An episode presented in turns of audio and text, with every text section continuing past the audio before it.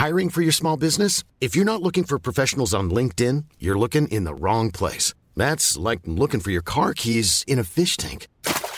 LinkedIn helps you hire professionals you can't find anywhere else, even those who aren't actively searching for a new job but might be open to the perfect role. In a given month, over 70% of LinkedIn users don't even visit other leading job sites. So start looking in the right place. With LinkedIn, you can hire professionals like a professional. Post your free job on linkedin.com/people slash people today.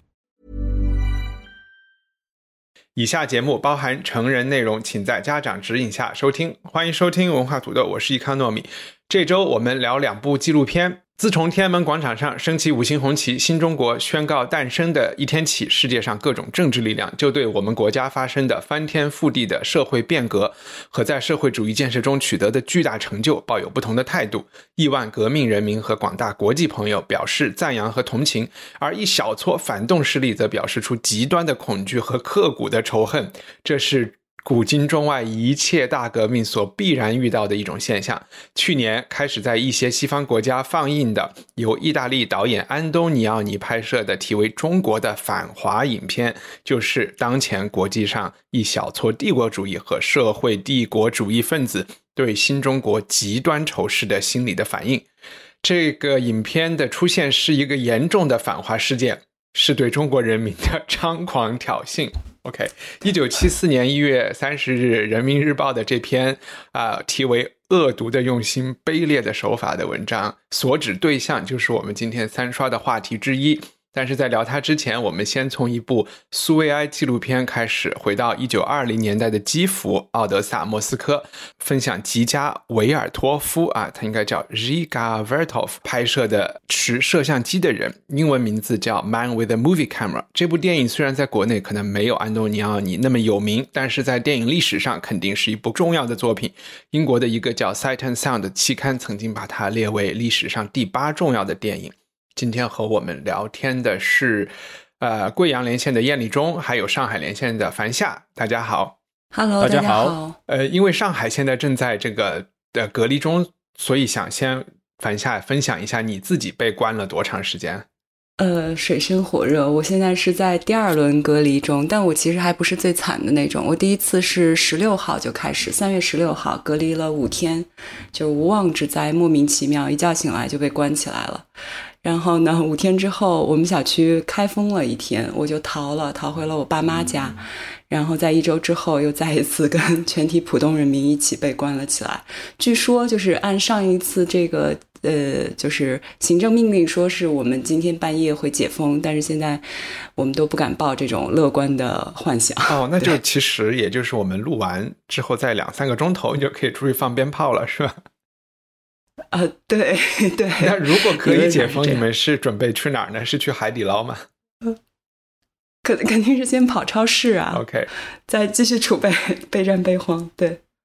然后，那在贵阳的宴礼中，你曾经就是为我们算过，在去年的年下半年吧，你就说今年五月我们就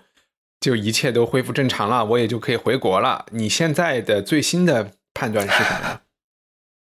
呃，这个是恢复正常，是一种理智上的正常。就是之前我们都怀着一个叫做清零的这样的一种妄想，然后在这做所有的决策都是以这个为一个目标导向的。但实际上，它就证明说这个东西实际上是鬼扯淡的，你知道吧？是不可能，你可控，但是不可防。你这个东西是防不住的。它本身这个病毒出来。之后，直到现在，它根据一轮一轮的变异，它已经是一个致死率要比流感低的这么一个这么一个玩意儿了。然后你还用这种特别夸张的、特别一刀切的这种防疫政策来做的话，然后呢，它只会走向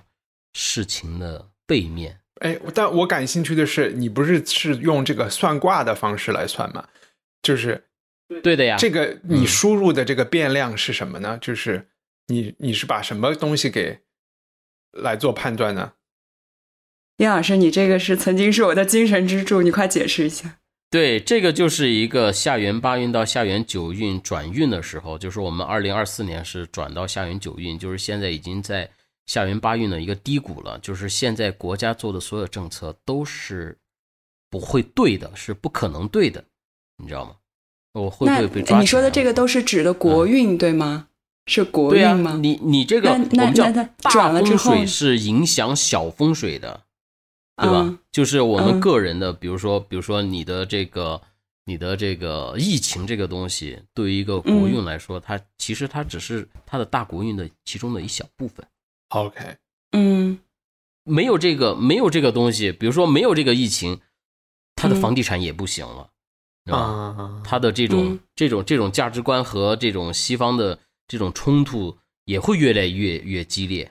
那那那你说那个会在 方方方方面面的会去。去呈现出来，所以在这个疫情上面，它的呈现是什么呢？它呈现就是说，它会它会越来越混乱。上海是这个样子，贵阳，贵阳在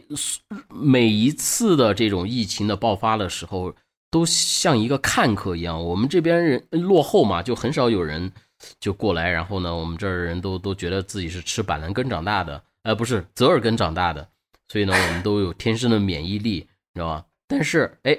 呃，是前天吧，然后就来了一例，是吧？来了一个女的，这个女的呢，然后就绕了一大圈绕了一圈然后到了贵阳之后，然后就坐着出租车，然后呢，她本来要去做核酸，她她就写了一个医院呃什么什么二一，然后这个这个这个出租车司机就把她拉到一个一个很远的一个地方的那个什么什么二一，然后他发现拉错了，又把他拉回其他的那个二一，然后他就相当于在贵阳。这个城市里面，他就跑了，坐出租车跑了一大圈只要他跑过的地方，这些地方，然后都要封控起来了，知道吧？就特别的特别的夸张，嗯。然后他其啊还有一个人呢，就是好像跟他接触过还是怎么样，然后就就就去了去了那个医院，他去测核酸，呃，测核酸，然后就所有当时去医院的看病的那些病人，也全部被隔离十四天，嗯。现在现在你核核酸已经没有用了，你知道吗？你核酸你测测出来是阴性，他说这人上飞机之前测出来也还是阴性的，对吧？他就会让让你不停的测核酸，测核酸，测核酸，哎，突然冒出来一个是阳性的，他们就觉得像捡个宝一样，还是干嘛一样，就特别风风火火，就哦你来，你就就是这种这种防疫的暴政就开始了，你知道吗？就是有一种那种知道。未来会发生一件特别，我我我听到过类似的事情。最近就是那些在防空洞里等轰炸的人啊，就是在自己家楼下等轰炸，真是不是一种滋味。然后当你的房子真的被炸掉以后，就有一种心安感，就是靴子终于落地了。对，嗯嗯，然后然后然后我们这就开始去哪儿都开始要。是查什么健康码和行程码了？之前你去任何地方都没有人查，知道吧？然后就说：“哎呦，我们有疫情了。”然后就整个城市就因为这一个人，然后陷入了深深的这种、这种、这种、这种恐惧当中。哇塞，天天大家聊的，你去就像比如说我早上去游泳。然后我去 去拿那个，这个没完了。叶立中，叶立中，打打住了，我们不用从你早上游泳说起。那个，我本来只是想问，再说一种一种现象，技术性的问题。你去游泳，你去你去换手牌然后那个手牌的人也在聊这个东西。然后你中午去买东西，那中午的也在聊那个人。就是我们做节目不是也在聊这个？对，整个一个城市都在聊一个一个人，你知道吗？是，就是给给我们带来疫情那个人。凡夏还有最后的技术性的问题要问吗？最再最后问一个技术性问题，就是刚说那个燕儿说二零呃二四年转国运是转好还是转坏啊？转好呀！你现在觉得还不够坏吗？当然，现在呃就是在今年还会更坏吧？啊，对，今年还会更坏。对，OK，嗯，哎，我想给大家推出一个那个我们的那个呃赞助人计划，就是给我们捐钱的可以。我可以把你们的问题集中起来。你们比如说想知道年底比特币多少钱的，我帮你去问 叶立忠，然后回回复给大家。那我们回到今天要聊的，我们先聊的这个持摄像机的人。其实这个片子是我找的，我也是就是刷这个榜看到这个名字，觉得有一点耳熟。然后因为我们是先定的看安东尼奥尼的中国，然后呢就聊到说，哎，要不要再看另外一部纪录片？然后这一部。嗯，就是属于比较早的纪录片吧。你们之前对这部片子应该都是第一次看，对吧？我觉得，我是第二次看，我啊，你都第二次看，我是第一次哦，行对行，那第一次看的《艳丽中》，你先给咱们介绍一下这个导演和这个片子大概是怎么回事，讲讲。这个片子，呃，按照我的推论哈，它应该是在那个乌克兰拍的。嗯，很多是在基辅然后呢拍的对，然后呢，他所以所以有些时候就说我们在这个时候，然后来看这个片子的话，其实是有一种特别呃特殊的一种意义吧。嗯包括基辅现在被俄罗斯然后炸成这个样子，对吧？然后这个当时导演呢，维尔托夫嘛，哈，他是一八九六年出生在贝斯托克，这是一个远离莫斯科的一个地方。然后呢，他降生在一个图书馆员的家庭里面，啊、他有两个弟弟。他后来他这两个弟弟都是他的摄影师，嗯在这个片子里面出镜的那个摄影师就是他的其中的一个弟弟。从小他是对什么东西感兴趣呢？他是对声音感兴趣，他是喜欢音乐，他学什么小提琴啊什么什么的。然后他他会他会编歌啊，然后把不相干的一些呃地名，然后编成歌啊什么的。然后到了二十岁，他是念的大学呢，叫做彼得堡精神心理学院念书。嗯啊，他在念这个的时候呢，他所崇拜的这个偶像呢是俄罗斯的诗人，叫做马雅科夫斯基。嗯呃，他对这种未来主义的这种诗歌就特别感兴趣。最早他是在莫斯科电影委员会的纪录片部当秘书，他的工作是什么呢？就是把一线的那些摄影师所拍的关于新新兴苏维埃的一些这些镜头，嗯他拍过来之后呢，他就给他组织起来，然后呢做了一个叫做《电影真理报》，嗯哼，一个月做一期，嗯，然后呢，他就每个月呢就坐着火车，把他编辑出的这些其他人拍的这些这些镜头拿出去，然后呢，就是呃，在在在苏联这个境内来回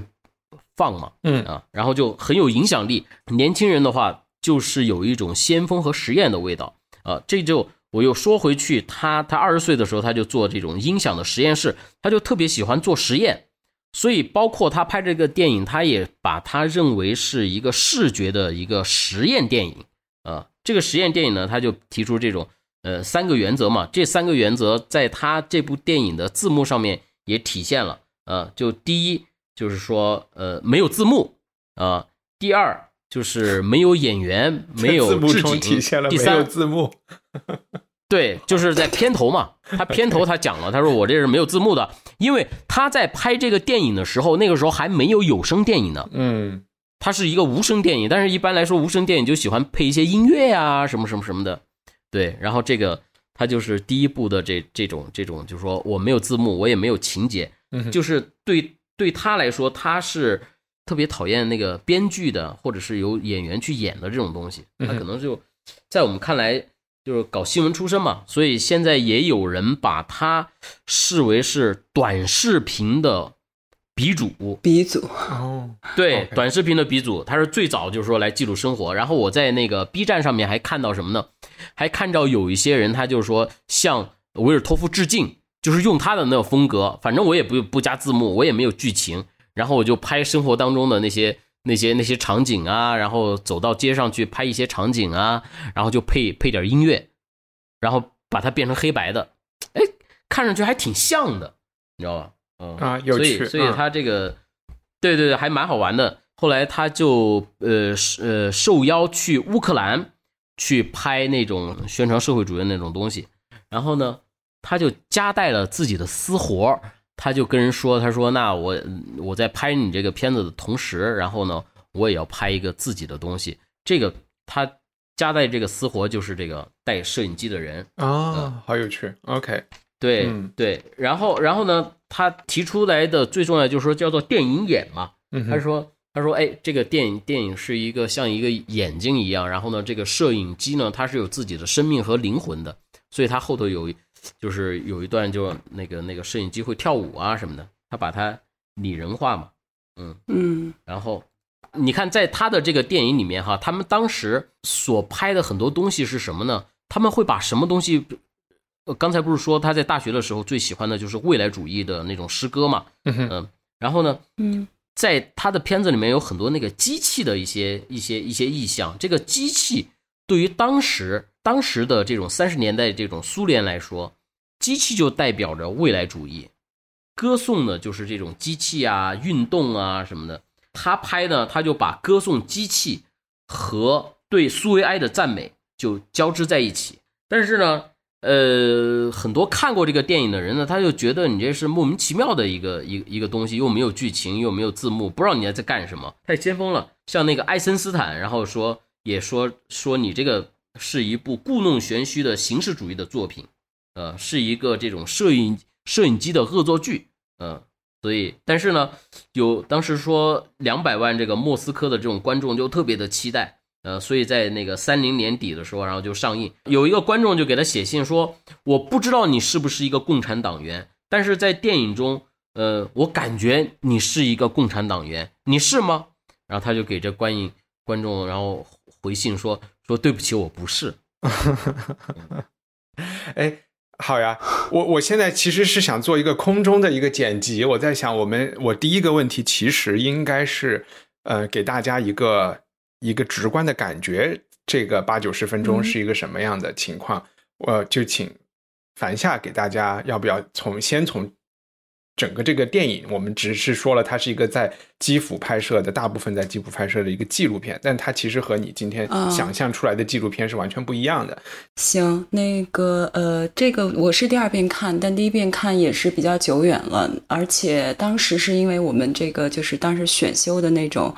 呃纪实摄影的公开课，嗯，老师让看。其实当时更多的是从纪录片、从纪实摄影的角度，就是如何，比如说做这个旁观者，如何做这墙上的苍蝇的这种理论。但其实这个片子完全，我现在看我才意识到，它完全是反这套理论的。它强调的是一种更加主观的视觉体验和观察。那这个片子它给人的就是可以直观描述一下是一个什么样？我觉得它是一个非常，就是一个奇观性的一个，嗯一。一一部一部影片，就是怎么说呢？就我觉得它这里边有很多非常大胆的对摄影技术的各种尝试。就是我们刚刚也说到的，这个一帆提到，就是在最开始他有一个字幕，他说本片呈现的是一场实验，实验对象是视觉现象中的电影传播。这部实验作品旨在创作一种完全剥离于戏剧与文学的电影语言。我觉得他完全做到了。嗯，就是他是。有这种各种电影在当时那个年代看，就是其实是非常先进的各种电影技术的呈现。比如说升格降格，就升格降格就是，呃，你其实就是快放和慢放吧，就是慢动作、快动作，呃，直观体现。比如说他在这个记录当时有一段，他其实是我觉得整个的这个呃剧情是按照剧情打引号，就是按照这个一个城市的一整天的这种生活轨迹。比如说他最开始是从一个睡梦中的女人起床。穿衣和这个城市苏醒的外景的交叉剪辑，快速的交叉剪辑，然后这里边还有就是，比如说这个女人在。闭眼睁眼和她的这个百叶窗的交叉剪辑就非常有趣。嗯，然后到这个城市慢慢复苏的一整天，比如说这个街上的交通，呃，快速运动的车辆、人群、市场的场面，然后到工厂中的这种电车打开门出来，对对对对，然后工厂中的这种冶炼的场面，还有这个涡轮的，然后包括可能接线员，就各种工种吧，一个大的工业城市的各种不同的工种，然后到人们的一天结束，然后到开始休闲活动，比如说去。做美甲、做美容，然后到海边的这个做各种运动的场面，然后包括他在这里边用到的一些，比如说交叉剪辑，然后我们刚刚说到多重曝光，多重曝光有这种，比如说一些两两边对比。片头就是第一个镜头，他就是用那个两次两次曝光的那种技术，然后把摄影师就是他弟弟扛着一个摄影摄影机的那个东西和那个一个巨大的一个摄影机，然后合成一个合成一个画面。嗯，这个对这个这这技术在当时我觉得。很先锋，还有他那个从就在在最后大家休闲在酒吧，然后那个扛摄影师的人从这个酒杯里面冒出来的那个，然后还有包括刚刚叶老师说到的那个定格动画做成的，就是摄影师和啊摄影机三脚架。酒吧里还有一盘小龙虾，我当时对对对小龙虾，对，还有那个酒瓶和那个人的那个就是枪击的那个镜头的交叉剪辑，就非常非常有趣。去基辅。吃小龙虾，祝你幸福。嗯，呃，就是就是，我觉得就是一场盛宴吧，就是感觉是非常好玩的一个一个电影，也是一场一一次非常有趣的尝试。所以你开始最早提到的那个在墙上的苍蝇的这种纪实电影的理论，这个是后来的后来的人的一种理想，是吗？对，这个应该是在九十年代的一个呃，也是一个电影理论家或者一个评论电影评论家吧，纪实电影的评论家，他提出来的，就是说如何做到墙上的苍蝇。但其实这个可能更多的是从呃，就是呃，去捕捉真实，不打扰大家的生活。从这个角度，你如何做到一个沉默的记录者和旁观者？这个我觉得是人们对纪录片赋予的一重意义。但我觉得像维尔托夫所创作的。这种类型的影片，它其实也可以是纪录片的一个大的类型。嗯，就它其实更多的有一种人工的干预。嗯，然后这个也就从。呃，电影眼的那个理论就是维尔托夫所倡导的这个电影眼的理论。他其实认为，这个电影的记录是人肉眼观察的一种衍生，是从科技改善了人的观察。他说：“我从时空的束缚中解放出来，我协调宇宙中个别或全部观点，创造了认识世界的新观念，就用新的方式解释了你所不了解的世界。那这可能也是一种真实。就对他来说，可能人的肉体的限制，人的肉体的局限，反而限制了人们对真实的体验。那他用这个就是更多的技术干预去打破了这重限制，所以这个可能是他电影眼的一个核心。对对对，OK，明白。对，所以他这个电影眼的话，就是说他的对后面的影响很大，因为他特别早，他影响了就是说最呃两个最重要的这种纪录片美学嘛，一个就是法国后来的真实电影，另外一个就是说北美的那种叫做直接电影。嗯嗯，所以他们都都觉得自己。这这这两个呃，这种美学都是呃，威尔托夫这部电影是他们的根源。嗯，挺棒的。呃，我我从几个层面补充说明一下我自己的一些就是理解的感受。就是第一个很直观的觉得这确实是一部特别先锋的作品啊。然后它是一个艺术电影。虽然我听我看的这个版本是有一个嗯音乐配音的，后来我发现其实。在不同时代，可能有十几二十个不同的配乐的版本，呃，但这部电影应该最开始放的时候，它是默片拍，但是在电影院里应该是有乐队这样的。就是看这个电影的这两天，正好去看了，嗯，伦敦一个展，就是展那个画点点的那个库萨玛那个那个老太太叫什么名字呀？中文就是草间弥生啊。我就在伦敦有个草间弥生，草间弥生的作品不是全都是一些小小圆点嘛，就是红红点群的那种点。然后，呃，我也没有认真的去研究，但我读了一段文字，就有一点点醒我，他为什么画这么多点？因为我去的是一个实体的三维的体验空间，里边都是小小灯泡。他就说，嗯，宇宙里就是有无数的星星嘛。就都是点，然后地球，你任何东西你站到足够远去看都是点，然后他就说，比如说他穿红点点的衣服呀，然后他把呃空间布置都是点点啊，然后把这个沙发上也都是画点点，他觉得这是一个消灭自我的，就可能有点像佛教讲的这种，我的理解啊，就是这种消除自我，让自我融入到这种点点里面去，然后这样和更大的宇宙形成一种共鸣，或者是。呃，或者是一种，其实就是让自己消失，然后让自己和宇宙融为一体吧，起码是一个举动吧。然后我看这一部电影的时候，你就会，因为刚才你们也有提到，就是呃未来主义啊，这些就是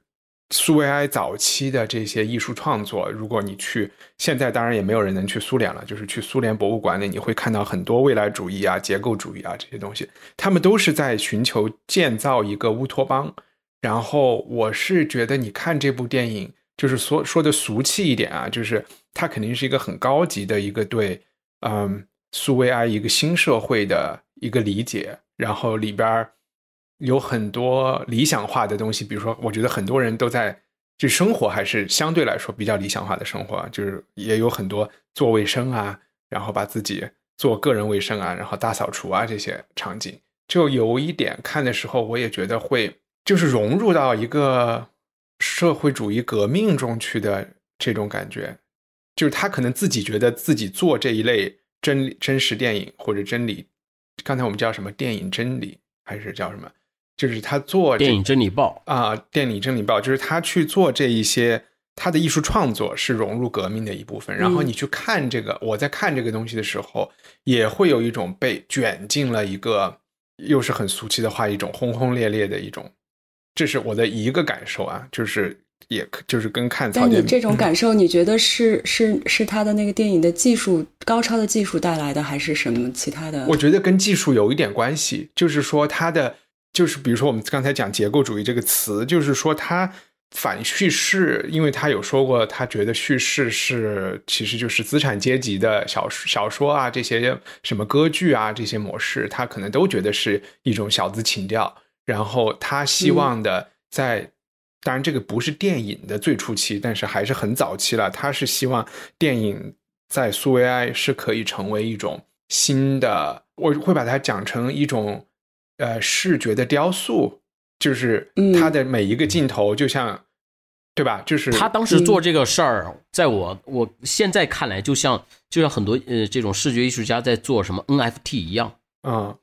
那倒好像也不太，你看过我们有点哎，我还等着让你你你来那个讲那个比特币股价呢。我们不要进入 NFT 讨论，因为 怕露怯。我刚才说创造一个那个视觉的视觉的雕塑，另外一个我觉得理解他的想法有一点像尤里西斯，因为尤里西斯也是一个一天二十四小时内发生的事情嘛，从早到晚。然后比较传统叙事的小说，或者是你也会觉得尤里西斯也是一个很破碎的东西，然后一个我们觉得很现代主义的一个东西，就是你看完以后，你很难说明这个电影讲了一个什么事情。但是它给你留下的那个印象和感觉是很明确的，就其实可能比尤里西斯还要明确。尤里西斯还真的说了一件事儿，这个电影就就是给你说了一个，反正就是给了我一种那个轰轰烈烈的感觉吧。所以这个会不会就是一种一种那个，就是当这个他们这种有非常高超的呃。艺术表达能力的人掌握了这个技术之后，但是他选择为谁服务？你就比如说《意志的胜利》，嗯到现在也被认为是，嗯，纪录片史上最好的一部作品。就是我在想说，他这个《意志的胜利》带给当事人的这种就是鼓舞，嗯，和现在这个电影带给你的感受是不是同类型的通感？嗯，我没有完整的看过《意志的胜利》，但是这部《意志胜利》肯定有抄这部电影的一些作业啊，因为这部电影有起码受到启发，里边有有这个田径啊，有有大家做文体运动，展示展示这个就是健康的，但它并不是真的我们想到《意志的胜利》那么完美、那么提纯的在展示，它没有那么露骨，对对对，我觉得它没有那么露骨的在在宣扬和表现。就是它能给你带来可能更多的一些细节性的快乐的东西，这是这个电影比较嗯比较好的一点。但是如果就是他的这种理论再往极端走，你比如说他就是认为他做的这这种体验，这呃这种类型的实验性的作品就是要服务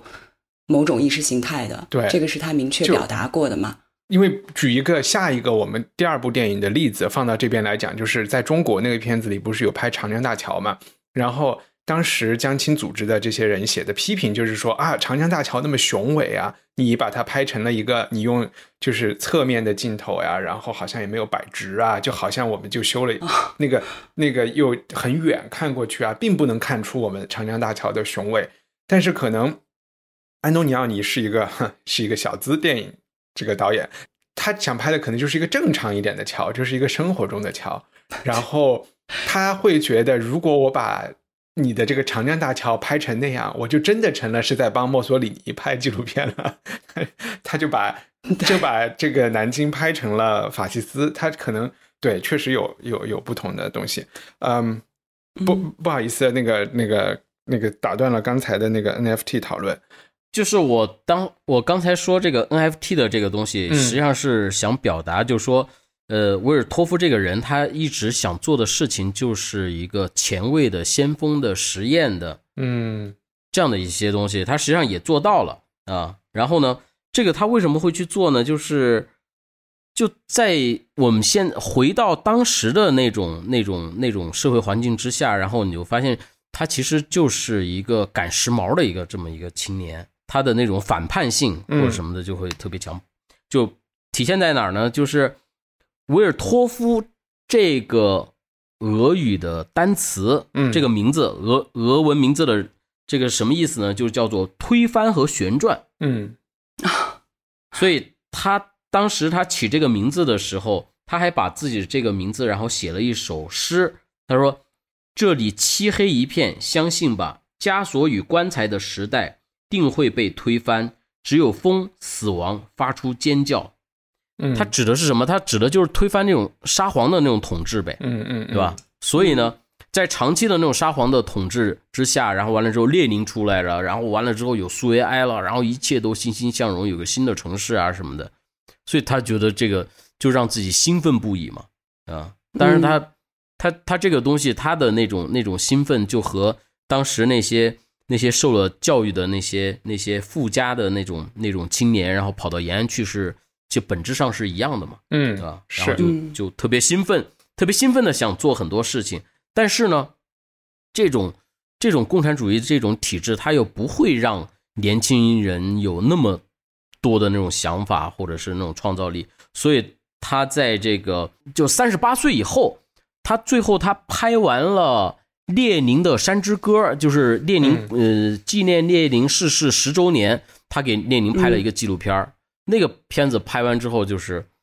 呃拍完以后，他就他就再也没有什么片子拍了，然后就跟着他老婆一块儿，然后呢就躲在那个摄影房里面，然后就剪那些，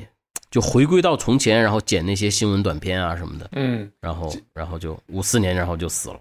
对，就郁郁寡欢的。就维尔托夫，我觉得他如果是在意大利呀，或者是在法国呀什么的，他能够出很多很多，就是更好的一些作品吧。他也可能在意大利和法国就成了狂热的斯大林的支持者，不像他在苏联可能对 对，可能对对对斯大林还有一些呃呃更准确的认识。我刚才是想说，在 YouTube 上面有一个号，好像是维也纳电影呃博物馆，它收录了二十二个，就是最开始讲的这个 Kinoki Pravda，就是电电影真理呃的这一系列短片。这一系列短片其实哦它的出现是早于，就像刚才电影中说的一样，他们其实是像个马戏团一样去巡演的。它是早于呃这部电影是二十年代的，嗯，所以有还有很多学者在说这些剪辑的手法到底谁先谁后，是不是他发明的？就是维尔托夫的回答就是说啊，二九年肯定之前有人用过了，但是在我的这个电影真理里是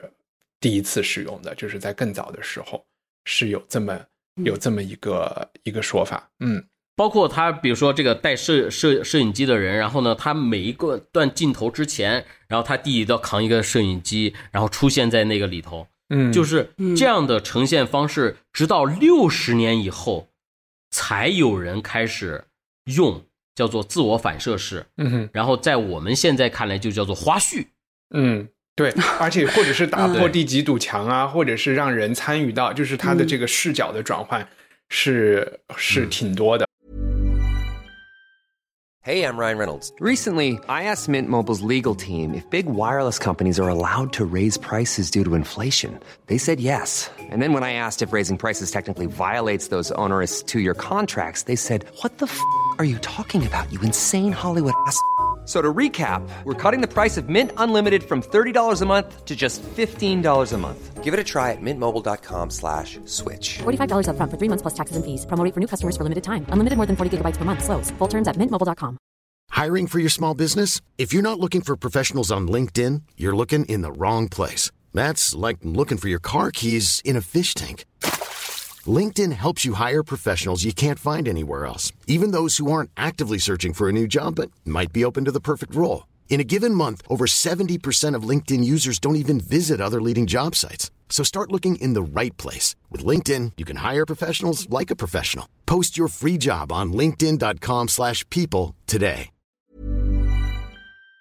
Uh, mm. 我我看一下我怎么过渡到下这个电影。其实我们今天要聊的两部电影，它都是在社会现实主义的前和后的。我们现在看到的就是维尔托夫的电影，其实包括爱森斯坦的电影，它都是先于就是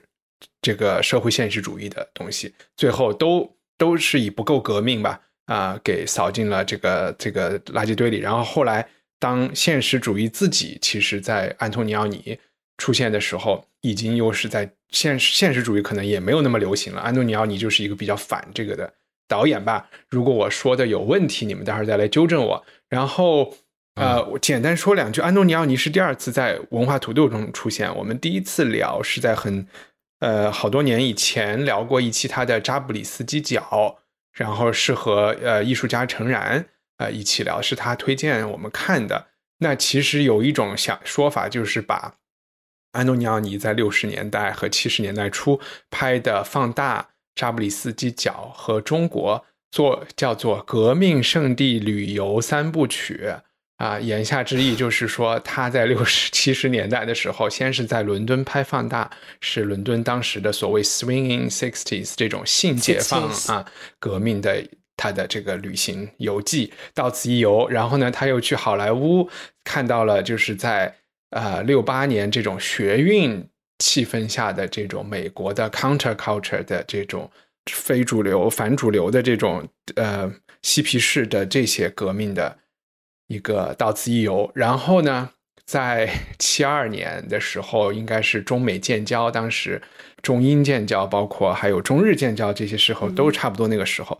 呃，来中国拍这个片子，就也有一点是文革旅行到此一游的这么一个神秘嘛，它就是神秘嘛，嗯嗯。然后呃，反夏稍微说两句关于导演和这个片子是一个什么样的结构啊？好，我简单介绍一下安东尼奥尼，就是全全名米开朗基罗·安东尼奥尼，也是意大利电影的一面旗帜，他是。在呃，公认的就是在电影美学上是最具有影响力的导演之一吧，嗯，被誉为是他的风格被誉为是有这种呃，就往往是采取以这个诗意的精致的取景见长。在二零零一年的时候，意大利呃有一部纪录片，它的名这个纪录片名儿就叫嗯安东尼奥尼改变电影。改变电影界的眼睛，嗯，就翻译过来是这样啊，就是所以可以看出他对这个电影史吧，或者是说对电影创作有多么大的影响。那他一生可能呃，他是零七年才去世，所以也算是高龄。那他一生拍了有三十多部电影长片，呃，得奖无数，是有统计说应该是电影史上呃三个得过呃包揽了金棕榈、金狮、金熊奖的。三个导演之一，嗯，就唯三啊。然后他在八三年和九五年分别呃得到了这个威尼斯电影的威尼斯电影节终身成就奖和奥斯卡终身成就奖。嗯，这也是就是对他这个的电影电影界对他的充分认可。那他其实自身他是出生于这个一个呃意大利北部城市的一个非常殷实的家庭。他在呃。年轻的时候其实也不是说学电影出身，他是毕业于呃博洛尼亚大学的经济学，经济学的学位，然后之后开始为这个地方报纸在写电影影评，很多人很多很多导演都是从这个影评家开始的，然后后来逐渐的过渡到这个电影的创作。那他最开始是跟这个也是意大利另外一个非常有名的导演罗西里尼，就是拍这个《罗马不设防的城市》，就意大利新现实主义的旗手的这个合作的一个飞行员归来，在四二年，但其实这部电影是当时是。在，嗯呃，就是怎么说是法西斯背景吧，所以后来也变成了中国对他指责的一个罪状之一。那他后来就开始进入自己的创作阶段，曾经推出了在六十年代。的创作高峰期，推出了这个叫中文翻译叫《疏离三部曲》，就是《奇遇》《夜》和《十》，其中《十》是嗯，就我们曾经讨论热烈讨论过的阿兰德龙主演的。那后来在第六四年又推出了《红色沙漠》，这个也会被认为是他主要表现中产阶级的一种疏离、无聊、空虚状态的这个四部曲之一。后来就是像刚一帆提到的，他在。七二年的时候，因为当时是七零呃七零年是中意建交，后来到了七二年、七一年有这个呃基基辛格访华，呃七二年二月的尼克松访华，中国当时逐渐呈现一个外交的兴盛和开放的状态，就愿意让这个更多的广阔世界去了解说红色中国是什么样的，所以由中国政府其实是邀请他到中国来拍摄一部能够表现。嗯，革命中国、红色中国的一部纪录片，然后能够对新中国能够作为一个传达形象到带到西方世界去的旗帜，但后来显然就是双方没有在这个审美上达成一致，所以我听说是呃，当时在七四年左右，好像批判这部片子的所有文章就被集结成了一部二百多页的一个集子。我昨天刚在孔网上下单了。啊，真的。哎，一凡，你说一下那个这个为为什么这个变成了一个反华电影啊？如果是反华电影的话，为什么在各个平台上都搜得到，没有下架呢？因为零四年中国对它开放了，是四人帮啊、这个东西其实是因为这个东西外交部有参与，也到底是谁邀请的也说不清楚。然后有一篇文章讲得很清楚吧，前因后果。然后基本是江青为拿这个电影来做来反来找周恩来的茬儿吧，啊。就是因为你是周恩来领导的外交部嘛，你外交部拍了这个片子，他们在这个片子中把它打成了一部啊给社会主义抹黑的电影，然后卷入了一个政治斗争啊。呃，这个集子我只是推荐大家去孔网赶快下单，因为我也就没有那么多本在卖，而且最便宜，我买的是最便宜的四十多块钱，现在都八十一百了，剩下来的啊。今儿真的还有存货还在流通。因为其实你说，我看了那个本书的目录，就是在这一部是一个纪录片啊，我就是就是说到这里，他拍了北京，拍了河南，拍了苏州，拍了上海，然后这一个呃对这路程其实也是国家给他规划的。然后也是请着人一路陪同他们的，所以一直也有猜想说他们看到的到底是安排的还是真实事件，都未未必知道。那在这个嗯，后来所有因为这个电影变成了反华电影，所有的被拍到的这些人，其实就都参与了这个反华电影的制作嘛。反华你看刚才说这种是对中国人民的疯狂挑衅，所以 所有的，比如说被他拍到的这些呃，在天安门给大家拍旅行照片的人啊，所有的人都都写了一篇文章忏悔来批判。太有趣了，对，所以你 不，他这个反华电影的这个点在哪儿啊？啊，你找不着这个就是点吧？丑化中国，丑化中国，因为特别有意思。就是这个这事儿没觉得当时可所以我们就这个就是对我们。我们我们就请这个这个樊夏用丑化中国的角度啊，你就尽量的站在江青呃王洪文的这个角度来给大家讲一讲他是怎么太别扭他是怎么丑化他是的怎么怎么恶意拍摄的？对，因为我个人是非常喜欢，我觉得这个是我最喜欢的安东尼奥尼的一部。我其实对他的故事片我都觉得一般，除了放大，那这个我我觉得特别好。但是所以要说非要说他丑化中国，是因为特别有意思。我是因为在在家里跟我爸一起看，就他们那个年代的人肯定都是非常印象非常深刻，就是看到那个有一个在。北京那段的，就是好像是公社，然后有不是有鸭、有马、有猪嘛，然后你们记得那个背景音乐是样板戏，嗯就是，然后我爸就说说当时就是这是一个非常严重的一个点，就是说在在猪的背景音乐配上样板戏，就丑化中国，说猪这个就把猪和中国人民并称，啊就有各种这种奇奇怪怪的点，还有可能比如说他在未经允许的情况下拍摄了这个当时的这个强集中制的河南农村的一个自由贸易集市，然后包括可能他那一段我差点看哭了，啊对那段我觉得特别好，就是因为他们那个集市中根本就没有什么东西拿出来卖，然后我觉得好可怜，嗯嗯，还有就是他进入了那个，就也是未经允许进入了这个河南的一个非常非常穷的一个村子，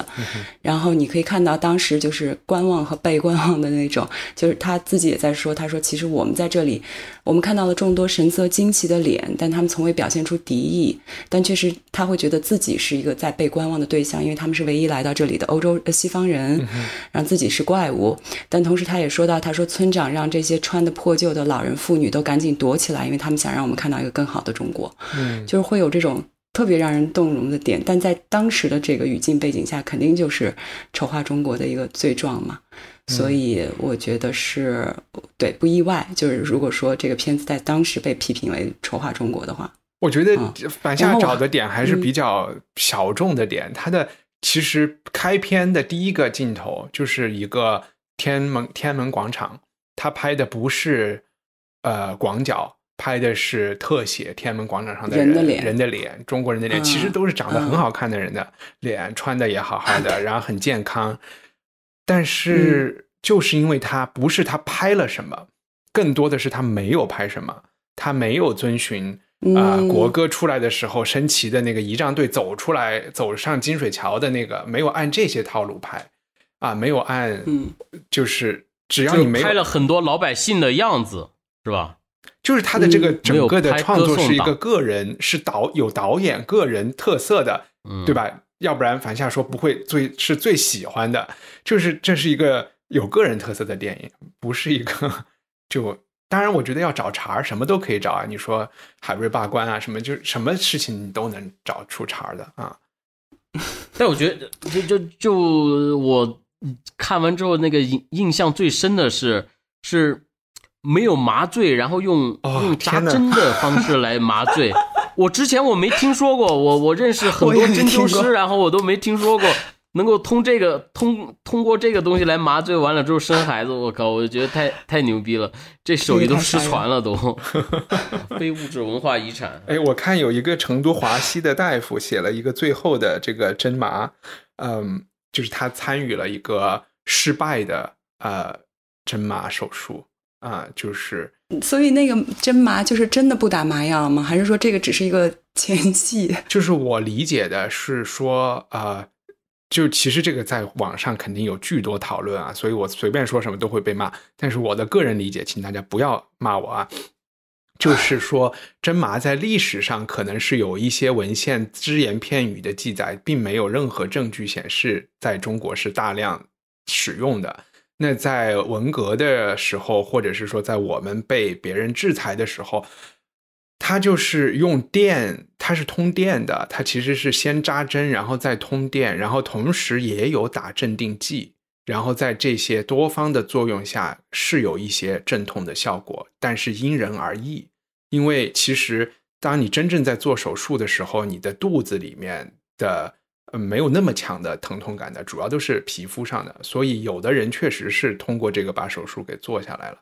但是通过现代医学对麻醉的概念呢，其实应该是除了你没有知觉之外，你的肌肉啊应该是放松的状态，就是医生是可以在你的身体里摆弄你器官的。但是针麻加镇定剂的这个，嗯，这个手段其实是达不到松弛人状态的效果的，整个人其实是绷着的，你的手术也是做不好的啊。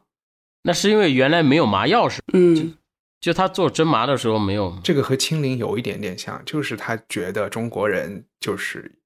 不一样啊，我们就是有这个，我们可以清零，我们牛逼啊。我我的理解啊，这这下就会被骂了啊。嗯，这回有铁定了。对，OK，那那个恶毒的用心，卑劣的手法，反正对，反正谁骂我，我骂谁。嗯哎，那那个，其实我还有一个想推荐的，说就是啊，艾科，就是 Umberto Eco，意大利的知识分子啊，语他这叫什么学家？研究语言的嘛，小说家，他写过一篇稿子，因为这个片子你以为在中国被骂，中国通过这个非远必诛的这个外交手段，最后逼得在威尼斯电影节还是双年展上，这个片子也是很难被展出。就是导致他们一直官方政府一直在关戏院，让他们到别的地方去演啊，怎么的？嗯，他然后艾科写了一篇文章叫呃，当马可波马可波罗不好当吧啊，就这个意思，就是说，啊 但其实他讲讲这里面还是有很多是文化背景的原因，不同的人看会有不同的语境，会有不同的理解。就是我举南京长江大桥的那个例子，就是艾科举的例子。他就是说，可能安东尼奥尼是不想把你拍成法西斯，但是你你自己想要的那个雄伟壮观，其实在欧洲人眼里看，欧洲人已经觉得这是反而是把你拍成了法西斯啊，嗯，就可能有不同其实人家是一番好意是吗？他人家没有想那么多，但是我我想安东尼奥尼这样的导演会，他可能本能上就会抵触啊、我们刚才讲这是雷雷强加的东西这种的那种呃美学，或者是官方的东西。对对对，嗯。还还有就是说，杨振宁其实当时他也起了一个不太好的作用，他也是访华嘛那个年代，然后他跟周恩来说这个片子他没看，但是在国外有很多华人看了嗯不舒服、啊，这句话就啊被也成为了这部片当子做一个对对对恶毒用心的一个证据。然后我也可以想象，就是华人在美国，因为这部片子美国电视台花了重金买去全国播放了一个嗯精简版两个小时的版本，华人肯定会觉得就就很简单，就是把中国拍的很穷嘛，对吧？然后很不一样，嗯很异样嘛。然后这种安东尼奥尼觉得穷且高贵，但是可能华人就是觉得穷啊。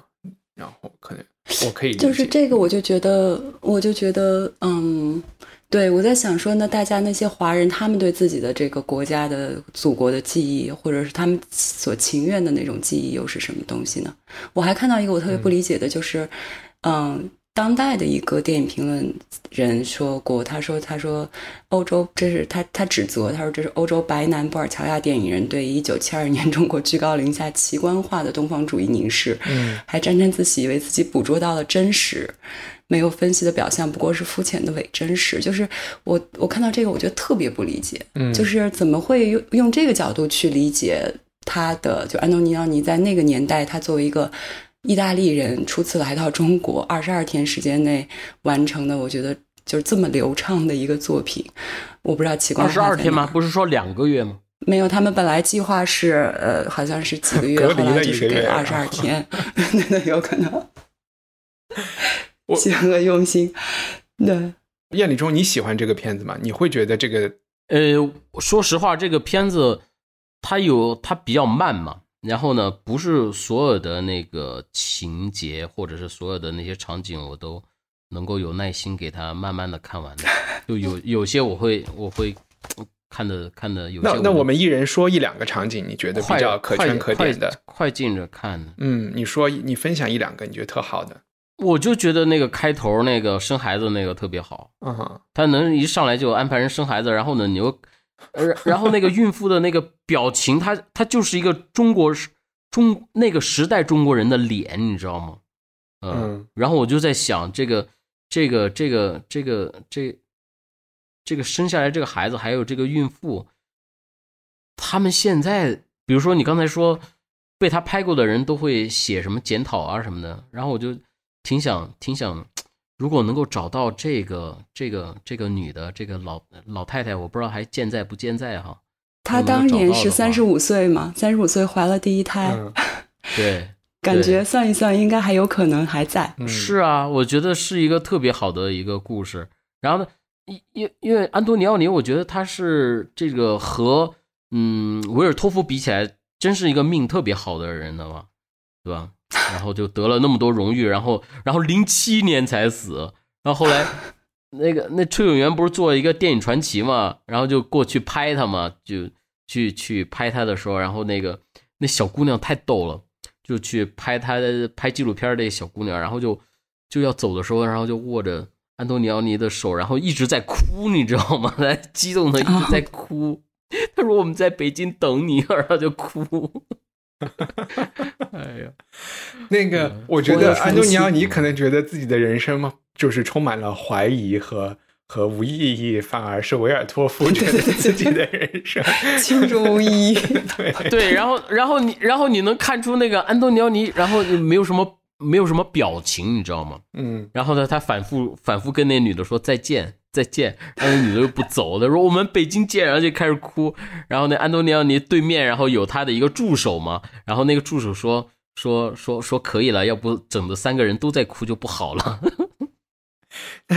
呃，樊夏，你分享一两个画面或者是场景，呃我我印象特别深的就是当时觉得就是第二节的开开场的那个大远景，就是到了他说他们开了几呃坐了几天的火车到了河南的临县嘛，嗯然后我记得他那个就是 voice over 说说这个省份的贫穷一目了然。当时其实他那个就是第二节一开始是好像是一个大的空景，然后你可以看到远处的那个荒瘠的山上有一个小人儿，嗯那个就是非常经典的安东尼奥尼的安东尼奥尼的构图嘛，就是所谓的他是说在黄金分割线的每个点上都有一个核心的要素，嗯。所以就是而且他善于用那种大的空景，然后表现可能人和景物的对比嘛，我觉得那个就是。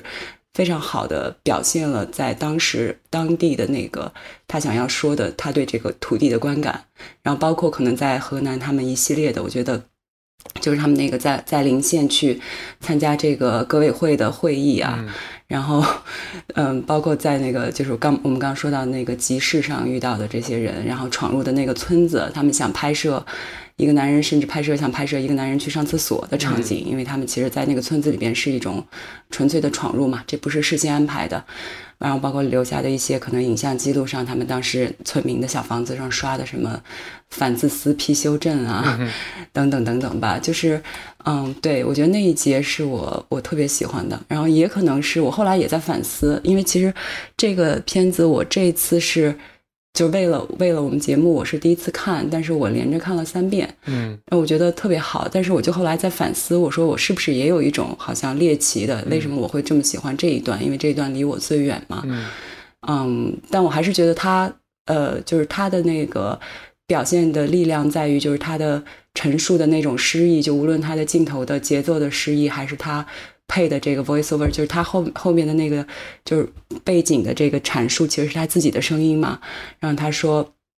比如说，他说这个呃，这些农村的小小组是中国经济的脊梁啊。嗯。然后呃，什么？他说那些水渠如此珍贵又如此脆弱，或者说什么？呃，这是对我们身为欧洲人骄傲的一盆冷水，对这个世界呃世界上四分之一的人口来说，我们是陌生人，以至于让人害怕。嗯。就是各种，我觉得他是有一种嗯有距离感和冷静的这个吸引力和张力在的，所以我我特别喜欢。对，嗯。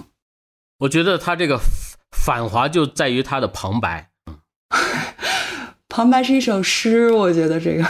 对，就是这种反动诗。我是想说，刚才那个樊夏说的，他们闯入、闯入、闯入，其实可能没有那么强，是闯入。他们有讲是有所谓的这种跟随的这种 minder 一直在跟着他们一路嘛，司机啊，或者是翻译啊这些。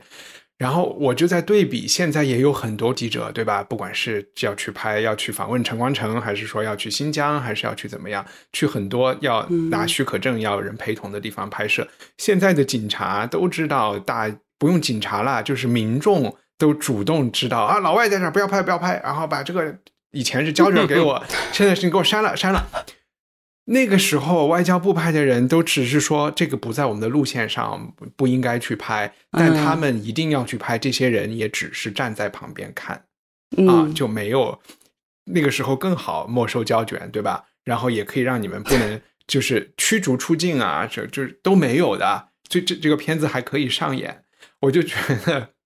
那个时候也真的是，当时有点懵，还没有反应过来啊！我我觉得那个时候还真的是这个，就是警察社会一点零，没有没有外交经验，对 对对，是啊。然后其实这一方面，挺就是这种单纯是有一点让我呃觉得还挺挺可爱的一个地方。嗯，还有一个场景我觉得蛮奇怪的，就是在在豫是在豫园拍了一个茶馆，对吧？嗯，对对对，那个茶馆，你小时候就是这样的吗？那些人都在那儿，每人一个茶壶，为什么不能分用？它是跟收钱有关吗？就是一个四个人桌一个方桌，有四个茶壶，然后我都不知道他们在聊啥。哎，那个场景会不会是摆拍啊？我就觉得那个场景有可能是摆拍。然后他有一句旁白，确实是触动了神经。这个旁白说，他们在这里一方面又是啊。怀念过去，一方面又是对当下的忠实吧。他那个话啊，我也记了一笔，是以往的记忆和现在的忠诚。对对对，然后他们又都是穿的毛式的衣服，然后呢，嗯呃，还有说这里都只是只能是不是说达官贵人，只是干部和干部家属才能来享用的一个特权的一个一个东西吧。我觉得这些肯定也是有一点反华。对对，嗯。其实之前有一个呃，有一个中国的青年纪录片导演，他拍过一个，就是致敬安东尼奥尼，用他的手法拍的薄熙来时代的重庆和雨伞运动时期的香港，嗯啊，特别魔幻的两个钟头的两个钟头的一个片子，然后里边也用了一些，其实开场也是用了安东尼奥尼的这个镜头，呃，那个才 那个才。入华呢？我觉得就是，啊，但是可能是真的，也很魔幻，也很魔幻啊，也是你们纽约念书回来的。呃，算了，我不要说他名字了，这样给人带来麻烦。对，对，那个绝对不是入华，那个那个也是很写实的。我不知道那个就是算是苍墙上的写实，就是辱华了啊。嗯，OK，不歌颂就算诋毁了。对嗯，对，重点在于没拍什么，我觉得这个非常经典。嗯，你们觉得这两部我们如果硬要去找联系呢？我们虽然在同一周看，有什么可以？都是在呈现一个社会主义的欣欣向荣的场景，嗯都是关于一个社会主义国家的纪录片嘛。嗯嗯，我觉得都有极强的个人风格。嗯对，对对，而且然后是纪录这个在片但是一个是 M，一个是 MTV，对，一个是诗意电影。最后我挺有特色的，我觉得那个安东尼奥尼的《中国》上面的中文字幕的那个书法，就像他们找了一个写毛体字的人写的一样，就给我一种 全都是毛泽东帮他题字的感觉，我觉得还挺牛的。感想，给你点赞草。书是吗？嗯，对我也不知道，因为都写一两个字嘛，就不能太看得出是不是草书，起码是一个行书，起码是啊，我觉得有一点毛泽东的感觉，嗯，他们是不是当时想作为自我保护 用这种？万万不知像机的模仿领袖的笔记也是如花。嗯，这两个片子都是在 B 站上能找到的，是吗？对，嗯，对，欢迎欢迎大家去去找来看。OK，那今天我们就聊到这里，谢谢大家。谢谢。拜拜。Hey, it's Paige DeSorbo from Giggly Squad. High quality fashion without the price tag. Say hello to Quince. I'm snagging high-end essentials like cozy cashmere sweaters, sleek leather jackets, fine jewelry, and so much more. With Quince being 50 to 80% less than similar brands. And they partner with factories that prioritize safe, ethical, and responsible manufacturing. I love that. Luxury quality within reach. Go to quince.com slash style to get free shipping and 365 day returns on your next order. Quince.com slash style.